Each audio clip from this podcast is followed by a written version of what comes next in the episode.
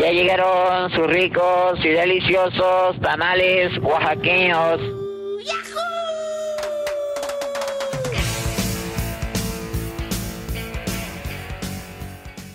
Bienvenidos a La Guajolota Sabe Chido. Este es su segundo episodio donde nosotros, Rodrigo Comadreja, la doctora Lecter, Hola. Karen y yo, Santo Cromo, vamos a hablarles de distintos temas eh, de la misma forma que una torta de tamal. Masa adentro de más masa, claro que sí. Hoy tenemos dos invitados muy especiales. Eh, uno es Paco Francisco, amigo mío. Saluda Paco. Hola, ¿me escuchan? Sí. Y la otra es Alejandra, una amiga también cercana de la escuela que viene a presentarle un proyecto muy importante que tiene. Hola chicos, buenas noches, espero estén muy bien. Y el día de hoy, la que va a presentarles el tema es la doctora Lecter, así que lo dejo en sus manos. Las redes sociales. Lo que investigué acerca de la web 2.0 es principalmente la creación de contenido de diversos usuarios. Esto quiere decir que las redes sociales no solo implica la observación pasiva o el acceso al contenido pasivo, sino que te permite crear diversas, diverso contenido. Eh, normalmente o al inicio de, las redes de la web 2.0 eran blogs, luego fueron los, los leaks o Wikileaks, etcétera, y el más común o más conocido es 9gag, creo que es de los primeros, este, de las primeras redes sociales a las que yo tuve acceso por allá del 2009, 2008, 2009. Entonces, una red social básicamente es eso, creación y compartir contenido. Hay una comunicación entre una persona y otra. Casi siempre es acerca de contactos, contactos, eh, como una lista de contactos en los que pueden tener este, comunicación estas personas y así crear contenido, comentarlo, compartirlo, etcétera. Eso es básicamente una red social, es una red compartida en la que una o varias personas pueden crear o eliminar contenido de, esa manera. Esa es una muy mala definición de red social, pero es todo lo que puedo decir sin voltear a ver a mis notas. Como adicional, Ale, ¿quisieras añadir algo sobre qué es una red social? Pues prácticamente si lo vemos del lado virtual, porque pues desde mi punto eh, hay redes sociales únicamente contacto real con personas y no a través de pantallas, ¿no? Y creo que las que habló eh, la doctora prácticamente son eh, redes virtuales donde estamos tras pantallas, donde nos ponemos ciertas máscaras, ¿no? Para que partamos de lo bonito y lo bueno que, que nos pasa en la vida, posteando fotos filtreadas y, y todo esto, donde le ponemos mucha belleza al asunto cuando a lo mejor es otra realidad totalmente distinta. Perfecto. ¿Tú, Rodrigo, quieres añadir algo a tu percepción de las redes sociales? En sí, adicional, no. Siempre tienes las mejores contribuciones, claro que sí. Es el alma del equipo. Creo que es un buen momento para que pasemos con Karen y la anécdota de la semana. Este, mi anécdota. Cuando dimos el tema, cuando dijeron el tema de las redes sociales, les voy a contar una anécdota muy oscura de mi pasado, cuando tenía como 16 años, 15 años por ahí. Espero que mi papá no escuche esto porque se va a volver a enojar. En ese tiempo estaba mucho de moda el Metroflog. No sé si alguno de ustedes tuvo Metroflog. Claro que sí, como toda buen emo. Toda. Exacto.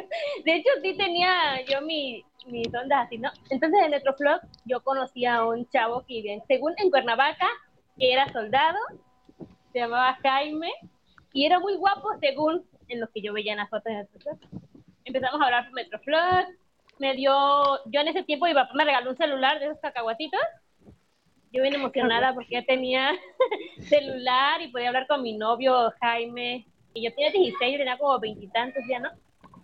Entonces, pues como yo no trabajaba ni nada, pues no tenía dinero para la tarjeta del celular. y lo más fácil era hablar del teléfono de mi casa. Así que cuando no estaban mis papás, era, era eso, hablar horas y horas con Jaime. pero la señorita no pensaba que iba a llegar el recibo de la, del teléfono. y mis papás, Ay, no mami. sí, mis papás iban a ver todo eso. Así, pero yo tenía un novio, ya tenía novio ya en la prepa. Entonces un día salí con mi novio y al regresar de ya sé, al regresar de la cita con mi novio, mi papá estaba bien enojado, sentado afuera de la casa. Me habló, dice, quiero hablar contigo. Y yo, sí, papi, ¿de qué? Quiero saber de quién es este número y por qué has estado marcando tanto. Porque era, te juro que eran llamadas de horas, dos, tres horas hablando a Cuernavaca.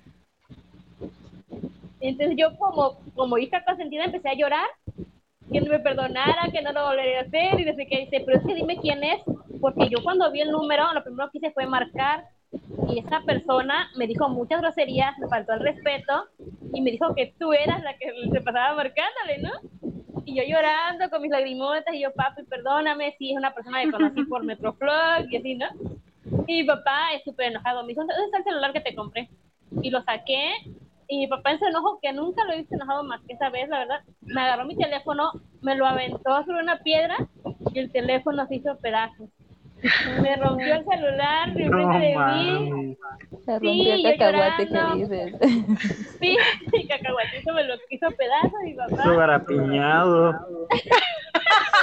Pero ahí no termina el, el problema. El problema es que unas semanas antes me había, me había venido con mi abuelita de vacaciones a Cihuatanejo y acá con mi abuelita hice lo mismo. Hice llamadas del teléfono de mi abuela hasta Cuernavaca. No entiendes. abuelita, No entiendes. Tienes mi llenadera. abuelita, mi abuelita le marcó a mi papá y le dijo, oye, cuando estuvo Karen, tengo llamadas que no conocemos de un número que no conocemos.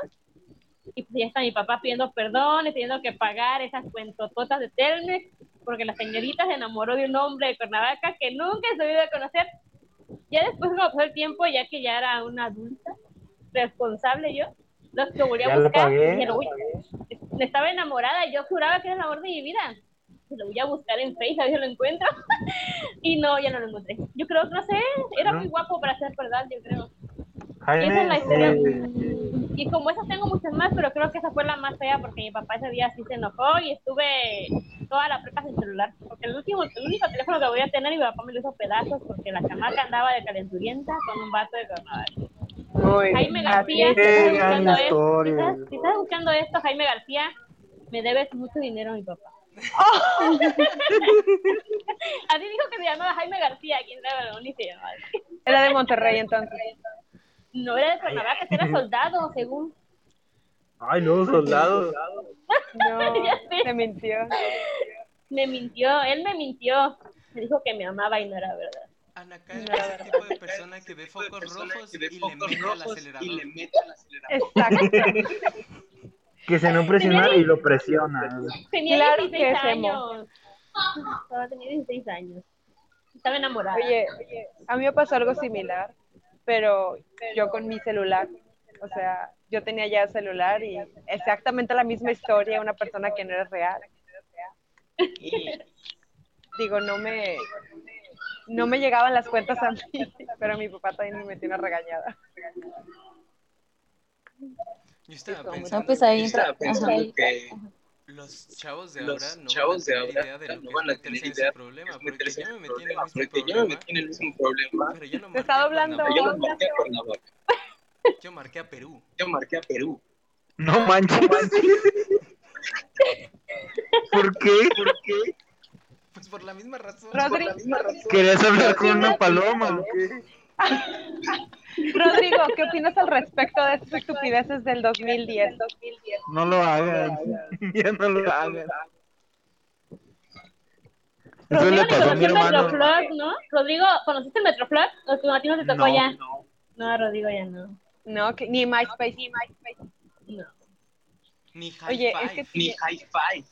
Uy, estaba padre, sí. eso está todavía Yo más conozco onda. MySpace por ahí, Carly. Lo Ah, ahí. Justo aquí, en Justo aquí, en mi edad. en nuestra ancianidad. Y por la cancioncita, ¿no? Sí. La de perreo.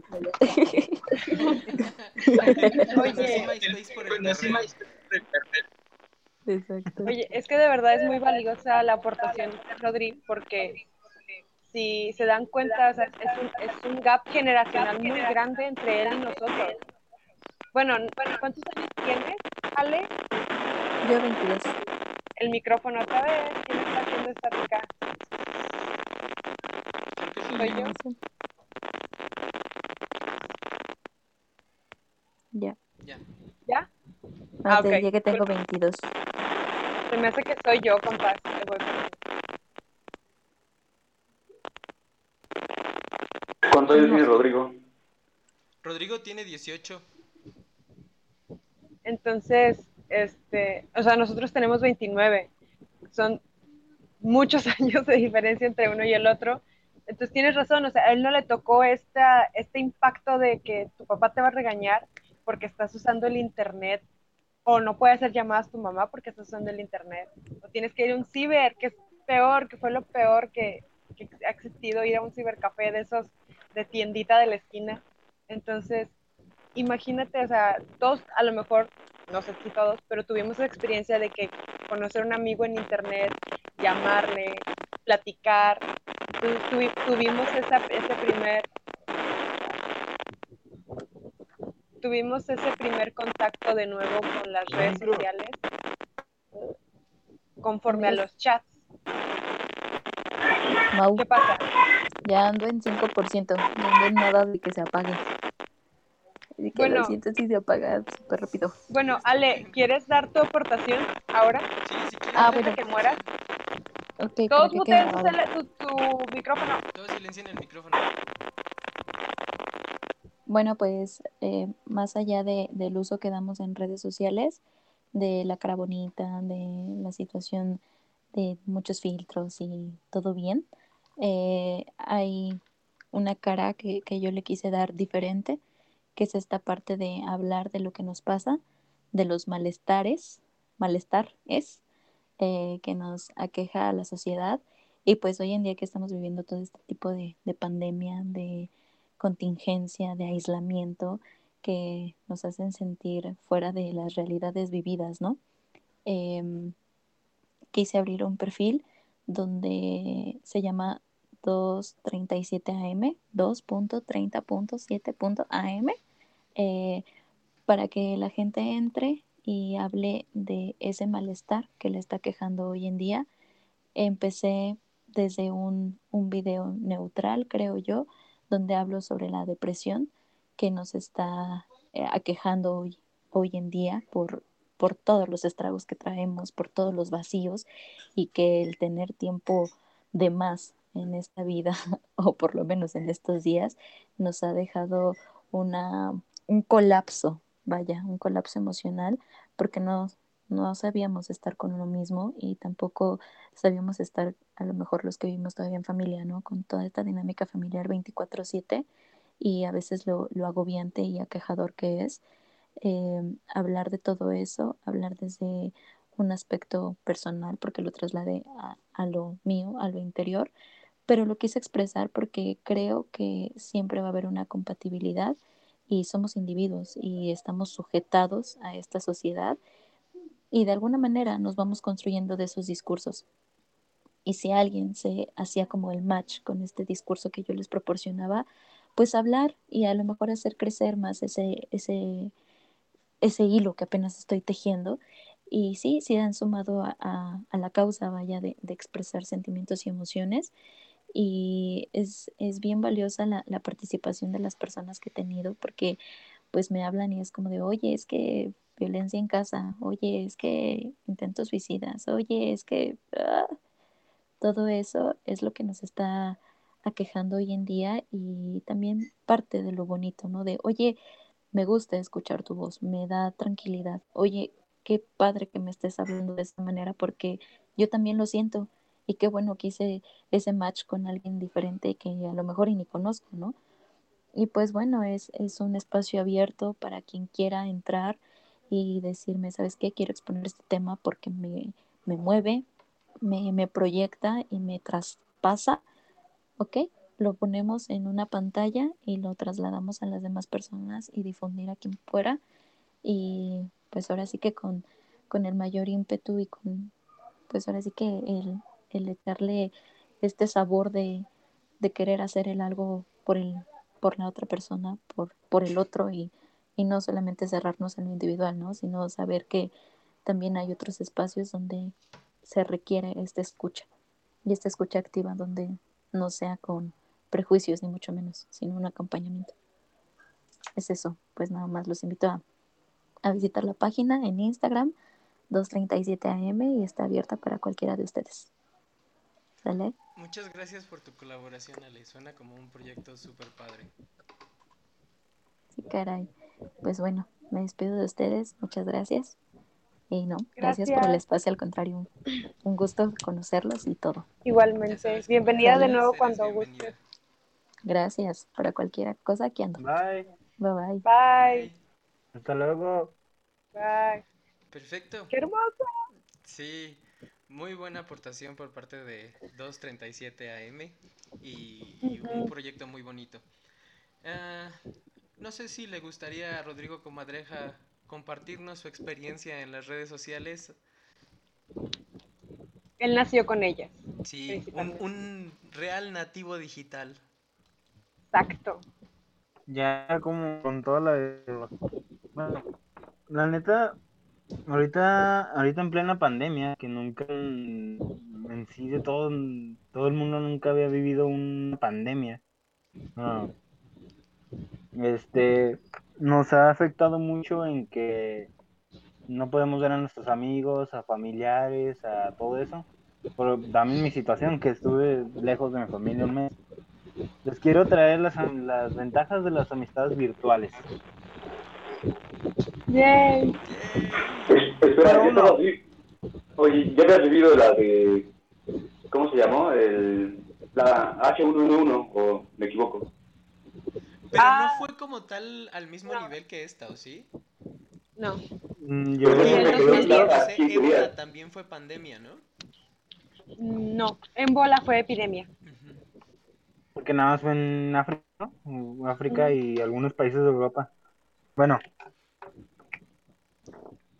Es que no sé bien qué Pues- porcentaje de contagio tiene que haber para que cuente como pandemia. Yo debería, la no pandemia es considerada, considerada después de que está en todos los continentes, creo que en- entendido. Porcentaje Ok. en todos los continentes, creo. Y de ahí ya se declara pandemia. Ajá, y te digo, por eso es complicado lo del ébola, porque sí hubo casos en Estados Unidos. Ujú. Pero, Pero- no como a esta escala. Ajá, para nada en esta, en esta escala. Igual pasó con H1N1, que sí llegó como a todo el mundo, pero no en esta escala. De- Fíjate, yo a mí me tocó imprimir el H1N1, pero no me acuerdo que hayan cancelado nada, me acuerdo del H1N1. ¿cuántos años tenías? Eh, mm, como 10, creo, 12. No me acuerdo. No, él es un bebé. Fue en el Oigan, de 2009. hecho- Yo me acuerdo que sí había como como mm, ideas de que no saliéramos tanto de la casa y que redujéramos como el contacto con otras personas, pero no con las mismas directrices gubernamentales que hay ahorita. No, de hecho yo, yo lo recuerdo bien porque este, creo que acaba de entrar a medicina, no sé, no me acuerdo. El punto es que el, eh, sí había, o sea, se implementó lo del uso de gel antibacterial en todos lados, eh, lavarse las manos más frecuentemente, que eso lo debería hacer todo el mundo independientemente de haya pandemias o no, Eh, entre otras cosas. Pero como dice Rodri, o sea, definitivamente no, no había ese impacto, no hubo ese impacto como tal en ese entonces. Y creo, honestamente creo, que las redes sociales han influido positiva y negativamente en el pánico de esta pandemia. Porque, Sí, te lo porque digo de ahí se punto- brindan mucho las fake news, la- las de, ay, ya hubo mil muertes más, pero luego te dicen, ah, no, y ya te confundes, todo, Y lo irrelevante realmente que es que te hablen de cuántos muertos van. O sea, porque realmente saber cuántos muertos van en la pandemia a la población no le sirve de nada. O sea, a la Sí, población pues, en general no. ¿Tiene pánico. funciones estadísticas? Claro que sí. ¿Tiene funciones médicas? Claro que sí. Pero a la población en general no le sirve de nada. Y es un arma de doble filo, porque como dice Rodríguez, pánico, es pánico total, y lo dices, es que no es tanta, o si es mucha. Entonces la gente decide qué miedo, qué cantidad de miedo influye en ellas. Y honestamente las redes sociales en esta pandemia generaron eso. Miedo, desinformación. Sí, que yo- Ay, Me caí, me caí, me caí. siempre No, tenemos el programa que no este Tenemos show. heridos en este show. Sí. Bienvenida a la, la Guajolota Está Chido, podcast donde cada semana yo Me caigo con mi cámara. claro que sí. Ajá, sí. Claro que sí. Y entonces, Entonces- Rodrigo, Y entonces, ¿cuáles son las ventajas ¿Cuáles de son las las ventajas de las virtuales? amistades virtuales? Te pueden despejar mucho la mente. en sí, eh, Muteen Traumado, sus ¿no? micros, por favor. ay, yo muteándolo. Tú no, Rodrigo. Ya. Este. bueno, te puede ayudar mucho en despejarte de la mente de que. Ay, ¿cuántos muertos hay? ¿Cuántos infectados? ¿Cuánto en mi ciudad? Y todo eso. Te puede ayudar un chingo porque, como lo pude hacer en, en el grupo de ahorita, me metí y me desconcentré tanto de la pandemia que ya, ya me vale madre la conferencia y todo eso. Ya decía, "Ah, mejor voy a platicar con estos chavos, así. También me he alejado mucho de los de mis amigos de la prepa, de así. ¿Por qué? Pues por cuarentena y casi no hablamos. Eso es lo malo. Ahora, las desventajas pueden ser que te puede generar aislamiento, que podría ser mantener encerrada a la- a las personas frente a sus compus celulares.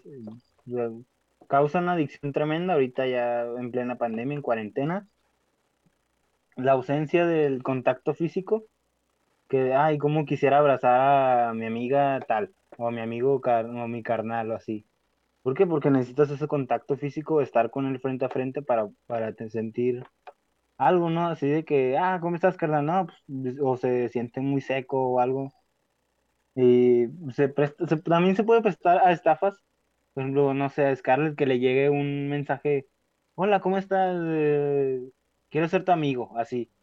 Y luego ya empiezan a platicar y todo, y al final te, te pide, ay, págame el Total Play, algo así, no sé. se llama Sí. Tinder eso.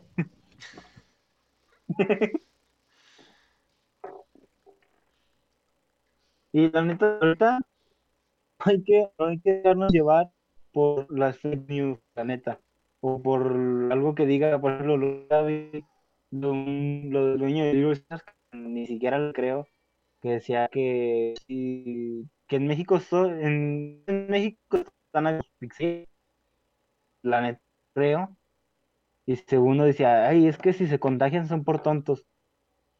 No creo que haya dicho un en sí para generar eso. Hay mucha fake news, ahorita también con el cacas, como le dicen a AMLO ahora, por toda la tontería que están diciendo. Bueno, esa es mi opinión, no sé, no sé si, si alguno de ustedes quiere agregar algo. Yo estoy muy de acuerdo con, con Scarlett y contigo sobre el impacto de los de las fake news en las redes sociales y, y creo que lo, lo más notorio es que normalmente podías identificar una fake news una fake news porque era un medio que no tenía reputación o tenía poca validez, ¿no? Pero ayer que estaba viendo la conferencia eh, es muy cierto lo que dijo Gatel. ¿A quién se le ocurre que teniendo el, todo el país en semáforo rojo, eso significa que se acabaron las medidas de prevención? O sea, y los que lo están hablando y los que están diciendo que salimos a la calle y que se termina la cuarentena son los medios oficiales. Medios que se supone que tienen reputación, que se supone que son los que están para informar a la gente, están usando su poder y su ejercicio del poder para desinformar a las personas y para crear una, una situación más caótica de la que ya se está viviendo y por intereses económicos. Sí, pues sí, Es muy terrible. hasta políticos, o sea. Aquí en Juárez hay un lugar, no sé si lo conozcan alguien que esté viendo esto, es que Borunda, eh, es un lugar así con cuellitos mecánicos y todo, y es de compañía de televisora de dueño, los dueños de esa televisora son dueños del parque, y los dueños de la televisora y el parque es familia de, del presidente, y ya lo abrieron. ¿Por qué? Pues por dinero. Obviamente mucha gente dice, ¿por qué? ¿Por qué? Y hay gente que dice, ay, vamos por un elote o así, no sé. Y es muy inconsciente de su parte en eso. Y, y también creo que eso que dijiste de que uno se enferma por tonto es, es muy cierto que es una mentira, ¿no? Porque tengo amigos que pues son bastante, comillas, comillas, educados y que sus prioridades en estos momentos es comunicar sobre cuándo van a regresar los cines y sobre cuándo van a regresar los teatros, porque pues como es su campo y es donde se mueven, pues les interesa saber cuándo se regresa eso, ¿no? Pero en realidad pues son prioridades bastante extrañas el pensar en ir a un cine en plena pandemia, ¿no? Ujú. Entonces yo no creo que realmente que haya ninguna relación entre tu nivel de educación, de cualquier sentido que sea tu nivel de educación, con si te puedes contagiar o no. Y en ese sentido es muy, muy importante lo que estás diciendo sobre la virtualidad y sobre la, la posibilidad de aislarse y hacerse adicto, porque creo que la estructura se movió hacia normalizar el aislamiento y normalizar la adicción a las redes sociales porque ya no hay realidad en donde sostener la red social. Ya no puedes salir con tus amigos, ¿por qué? Pues porque te puedes infectar, porque hay cuarentena, o así, De- mínimo. De hecho, es algo que me di cuenta. Me estoy viciando otra vez. ¿Soy Ani, yo? Ya. ¿Ya? ya. Ok, gracias. Es algo que me di cuenta porque en cuanto hablamos de redes sociales, yo de inmediatamente pensé en las virtuales y Ale me hizo ver que no es cierto, o sea, redes sociales es el red- la red familiar, la red, las- el primer contacto que tiene la familia, la escuela, etcétera. Entonces, es cierto, o sea, ya, ya es el único sitio en el que estamos todo el tiempo. O sea, piensas en una red y la única, una red de apoyo y la única que se te viene a la mente son los grupos de WhatsApp, los grupos de Facebook, porque es el único, el, el único momento en el que estás activo socialmente. Porque si bien yo estuve trabajando desde la que empezó la cuarentena, primero estuve en una farmacia y luego estuve en una clínica hospital y ahora estoy en una planta donde hay ingenieros. Entonces han sido diferentes redes sociales en las que me he movido, cada vez aumentando a la mayor cantidad de personas. Entonces, entiendo desde el punto de vista de reactivación económica y las redes sociales han, eh, han impactado mucho en que la activación o reactivación económica la vean de una buena manera, porque hay el, el doble discurso. El discurso primero que te dice el doctor Gatel, es que estamos en el semáforo rojo, es que no puedes hacer esto, es que no puedes hacer otro, y luego está el otro discurso del presidente en el que te dice, México se está cayendo y no necesitamos la economía. Entonces, es un doble discurso. Entonces, tú como consumidor y estás teniendo ese, ese, esa información, ¿a quién le haces caso? ¿Quién tiene más poder? Obviamente que te vas con el de arriba. Pero las redes sociales precisamente han polarizado esto, porque tus contactos o la mayoría de tus contactos pueden estar a favor, pueden estar en contra. Entonces, dependiendo de los del algoritmo que Facebook te haya agregado o que te haya puesto ese día, es lo que vas a ver ese día en las redes sociales. Entonces, la reactivación económica, el salir en cuarentena o no, la gente si es inteligente o no, tiene mucho impacto en los algoritmos que, que consumimos. Es lo que yo estaba leyendo acerca más, más temprano sobre las redes sociales, eh, en el estudio epidemiológico que se puede hacer, en el que eh, la, la, el consumo de lo que nosotros estamos teniendo es personalizado. Entonces, todo lo que nos avienta Google, todo lo que los ads que nos avienta Facebook eh, y todas las demás redes sociales, porque incluso ahora este, hasta Shein es una red social. Entonces ya cualquier cosa puede ser una red social. Entonces todo eso que nos están arrojando todo el tiempo y lo que estamos consumiendo impacta en nuestras decisiones y una de ellas es salir o no en esta cuarentena. Creo que en ese sentido eh, es muy importante lo que estás diciendo porque pareciera que los algoritmos son el gran malvado en las últimas comunicaciones en torno a, a la distribución de los datos, pero yo sí pongo un poco en, en duda eso, ¿no? Creo que más bien hay una sofisticación de los procesos, pero creo que si la virtualidad tiene las formas que tiene hoy en día es porque las está reproduciendo y replicando de lo que existía en la realidad anterior con la necesidad de que la gente se encuentre en un espacio lo suficientemente familiar como para que se adapte fácilmente, ¿no?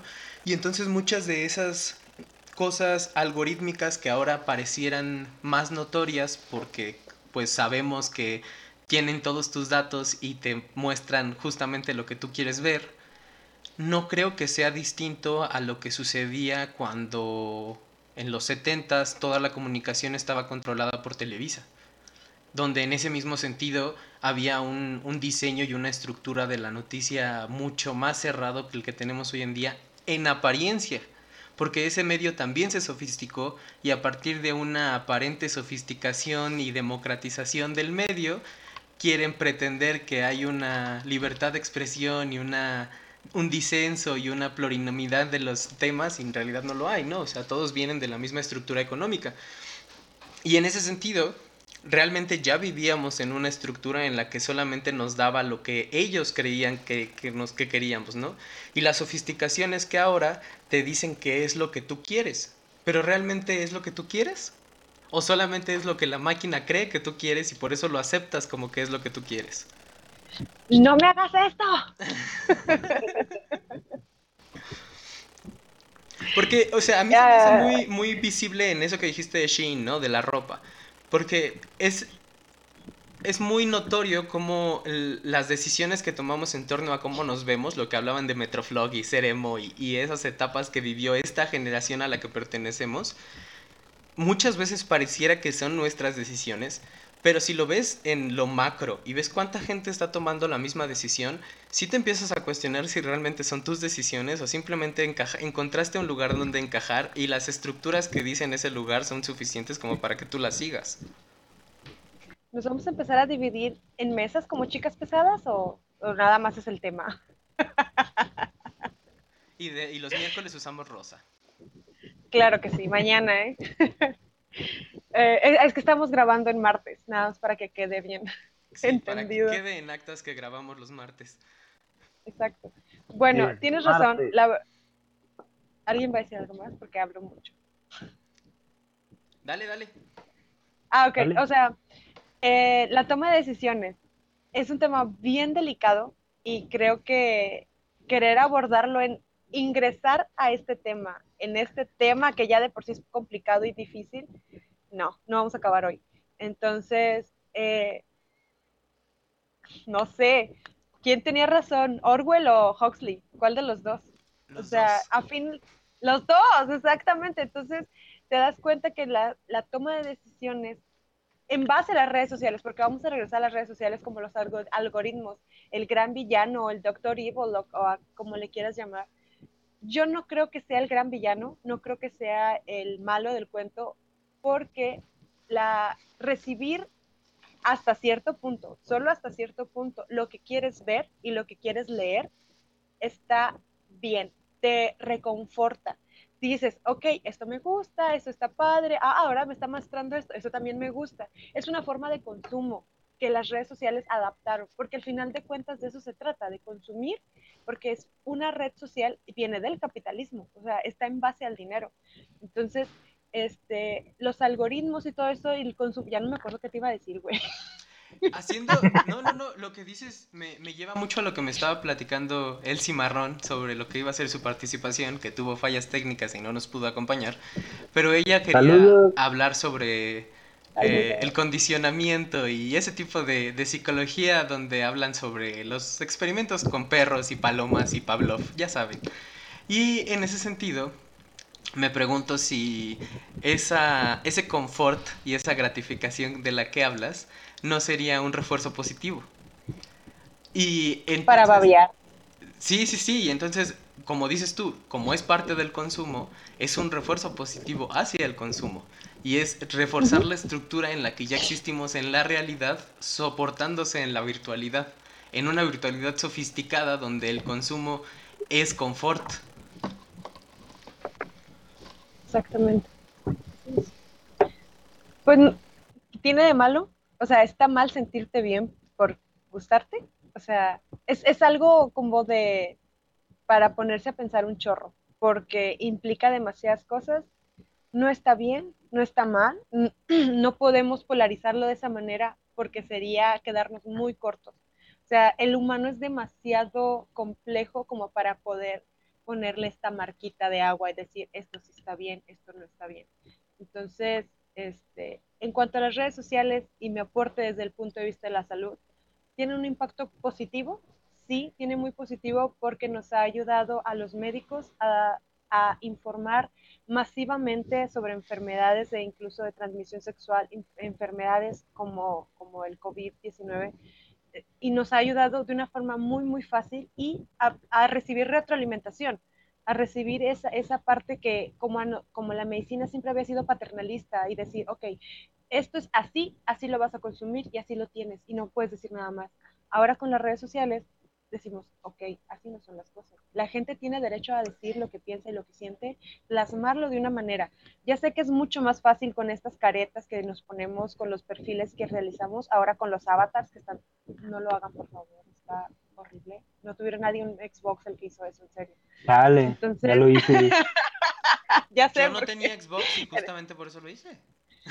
Exacto, exacto. Bueno. Yo Wii. Ni Wii, Yo tenía Xbox Bueno. hice. Ni iPhone. Era la única opción que tenía de hacer algo así. Ok, bueno, felicidades. ya lo lograste. Uh, Bueno. Eres un anciano. Uh, que eres pobre. Sí, soy un anciano. Y un anciano pobre. por dos.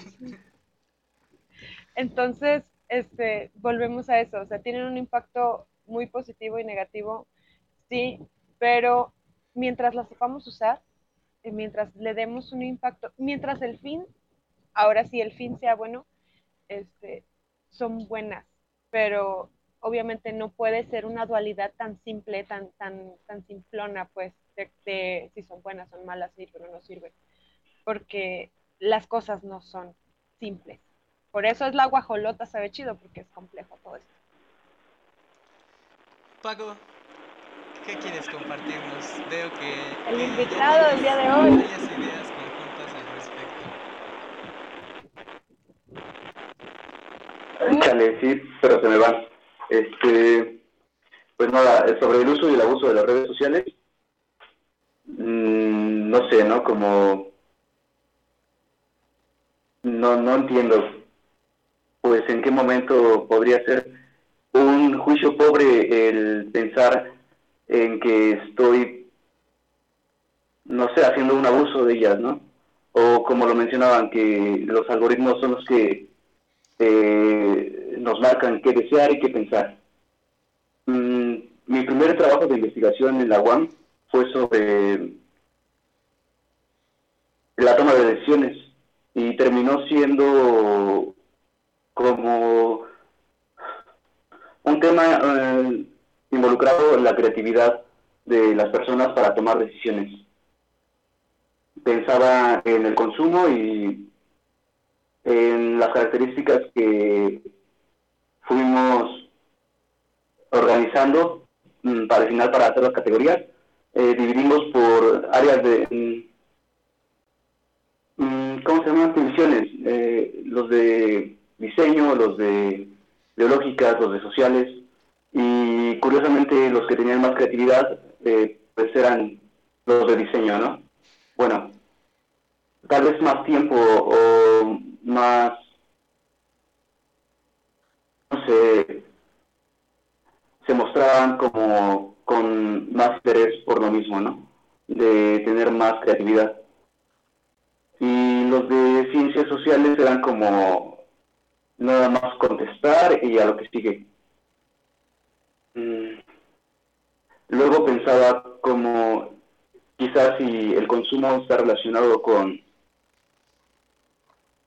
el poder adquisitivo y luego pensaba que eh, hay una fuerte tendencia a pensar que eh, los artistas y diseñadores son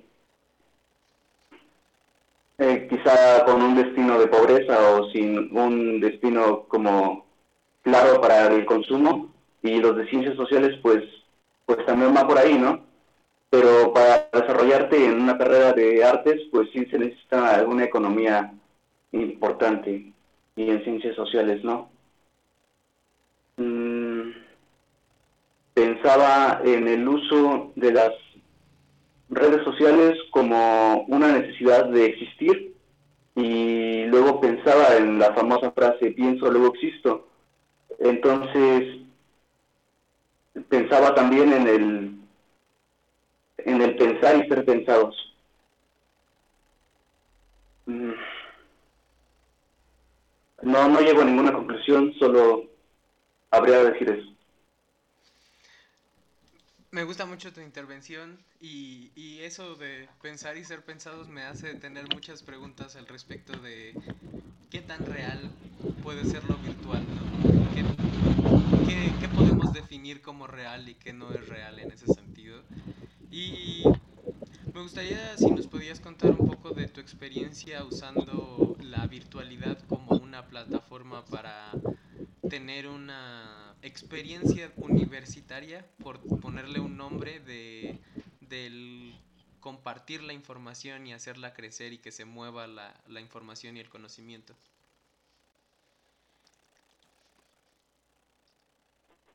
Quizá como lo mencionas, sola, solamente haya sido un pretexto el compartir información, el debatir algún texto. Me parece que sí fue totalmente mm, un pretexto el decir vamos a discutir alguna lectura para vernos, para hablarnos, para estar al tanto, no sé si al tanto del otro, pero pues sí, ¿no? Para sentir, como lo mencionaba Rodrigo, eh, alguna cercanía con el otro. El círculo de lectura comenzó con un compañero, Fernando de la UAM, y nos dedicábamos solamente a leer textos de Freud. Servía como un apoyo para el final de nuestra carrera, para terminar la tesis y con, pues no sé, ¿no? con mucha intención de que los textos fueran encaminados a, nuestras, a nuestros temas. Pero también se buscaba hacer un círculo más grande y yo creo de, eh, no sé, un intento de culto de ególatras, porque pues más que nada se, se buscaba gente que pensáramos que piensa, que pensáramos que iba a aportar algo o que iba a enriquecer nuestro círculo. Creo en un momento fue así. Hubieron muchas intervenciones, fueron varias personas en diferentes momentos, pero no hubo continuidad. Eh, continuó terminando la carrera este círculo, pero pues era, era un poco de lo mismo, ¿no? Era un poco de hablar de nosotros y de lo que entendíamos y pues quizá a veces mofarnos de las ideas. Mm, una vez que empezó la cuarentena, eh, el confinamiento, el distanciamiento social, siento que este círculo se consolidó con cuatro, de cuatro personas, pero fue también como un salvavidas de contención para, pues no sé, eh, sentirnos con alguien. Ya que los textos que proponíamos, pues ya no tenían como un hilo o ya no había una continuidad, pero pues sí había un interés por seguirnos frecuentando. Y pues no sé, ¿no? Como uso de las redes, creo que es una herramienta muy importante, muy práctica para, para vernos con otros, para escuchar a otros. Pero pues sí, no, el abuso es, es muy sencillo. Mi, mi maestro nos decía que todo grupo es terapéutico siempre que sea señalado como tal, ¿no? Justo este. Sí, y, y justo eso quería decir, lo mismo que dice Scarlett era lo que quería señalar. Eh, todos los, los grupos en los que hemos estado hablando y las redes sociales que hemos estado hablando han tenido un trasfondo de sostén, donde muchas veces son llamadas plataformas precisamente porque permiten que nos coloquemos sobre ellas y, compartamos ese espacio virtual. Y esas plataformas permiten que existan sobre ellas grupos. Eh, si me permiten y si les gusta puedo pasar a mi aportación. Y puedo hablarles sobre sobre cómo yo entré a ese, ese mundo de las redes sociales, ¿no? Que siempre fue empírico como Karen de entrar a Metroflog y, ver qué está pasando y conocer gente que quizás no debía haber conocido o que o ver cosas que quizás no debía haber visto porque mucho de mi acercamiento a lo grotesco fue gracias a internet y a un a un exceso de libertad en la virtualidad. Y después cuando por, cuando entré a la carrera cuando empecé a hablar sobre estas cosas eh, Durkheim dice que lo social es más que la suma de sus partes Eh, y en ese sentido lo mismo aplica a las redes sociales por esta misma carga social, ¿no? Lo que decían ustedes, no solamente es la interacción, no solamente es la distancia o la cercanía, son todas esas cosas que surgen de las interacciones que se tienen durante ese contexto, ¿no?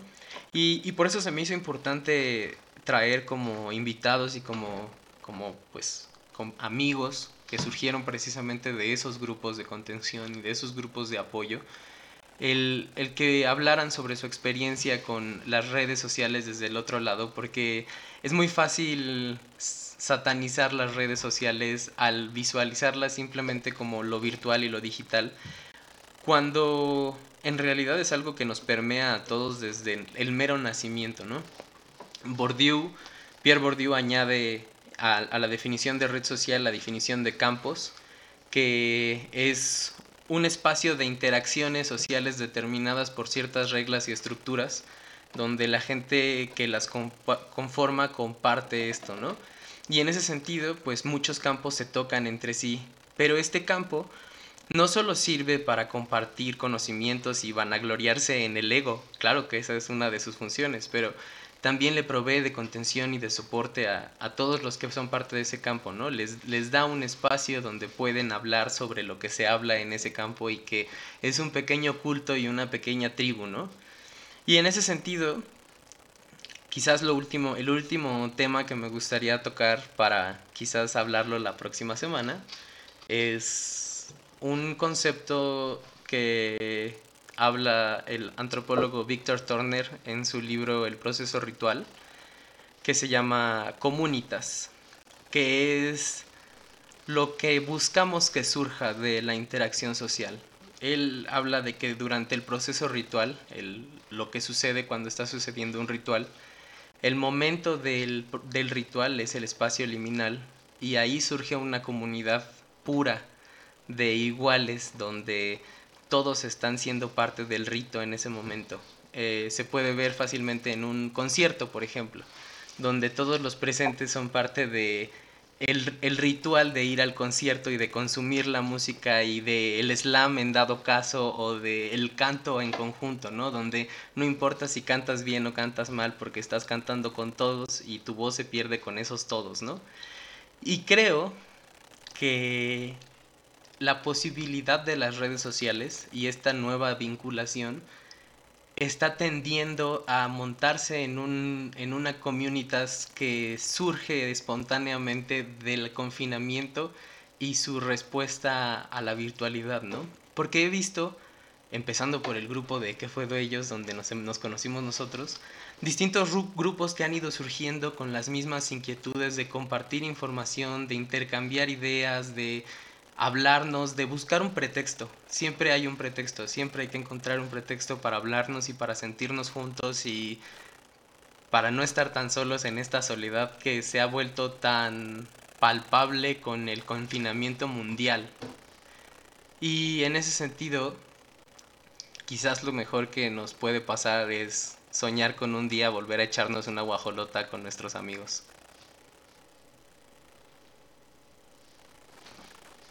Los escuchamos la próxima semana en otro capítulo de La Guajolota Sabe Chido. Gracias. Bye. Ya llegaron sus ricos y deliciosos tamales oaxaqueños. ¡Yahoo!